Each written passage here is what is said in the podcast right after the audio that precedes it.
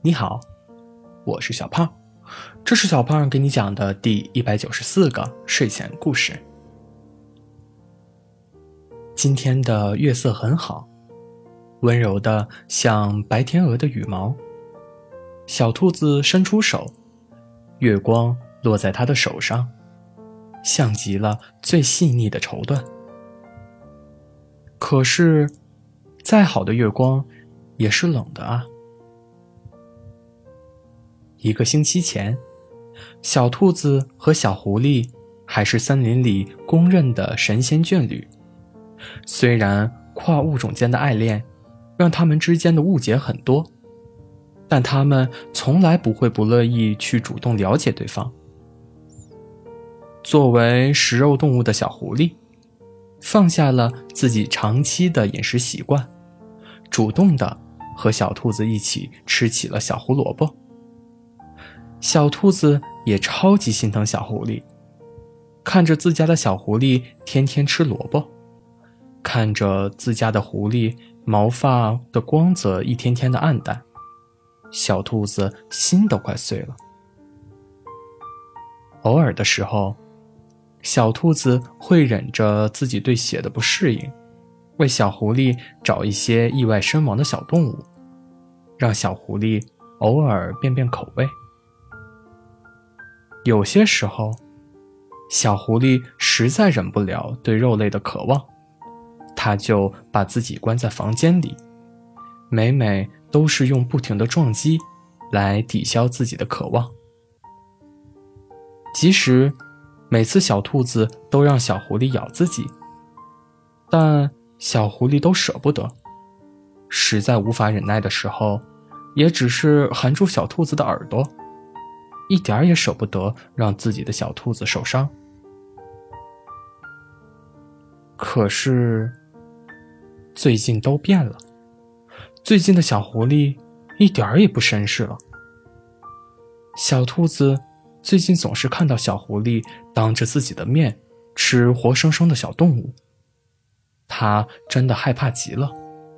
兔子天生的对狐狸的恐惧。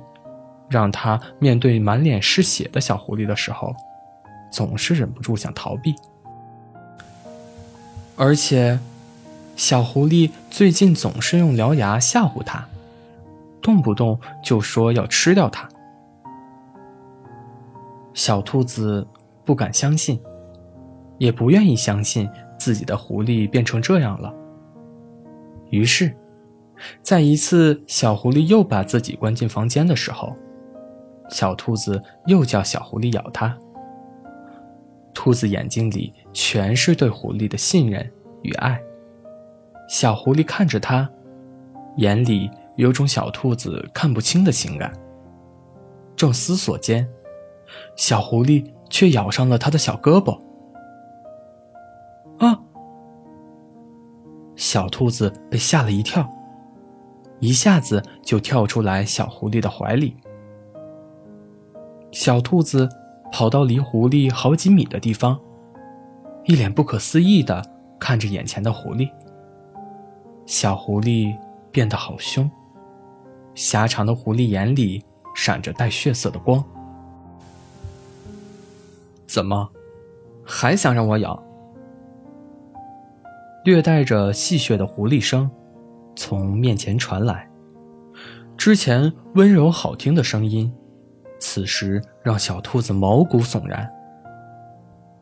我再也不和你好了。小兔子真的生气了，头也不回的离开了。后来，在小兔子和小狐狸分开后的一个星期，森林警官找到了小兔子。你好，兔子小姐，我是警官。有件案子需要你配合，请和我走一趟，谢谢。小兔子迷惑着，跟着警官走了。从警局回来后，小兔子眼睛红了，眼角的泪痕清晰可见，手颤抖着，打开了那个尘封了一星期的盒子。盒子里的。都是他和小狐狸的回忆。如今，也加了一点回忆。只不过，照片的色彩都随风吹散了。原来，在小狐狸发生变化前的一周，一直惦记着小兔子的大灰狼出狱了。他默默跟踪着小兔子，后面被小狐狸发现了。小狐狸在私底下找大灰狼对峙，却因为长期没有食肉，被大灰狼打得很惨。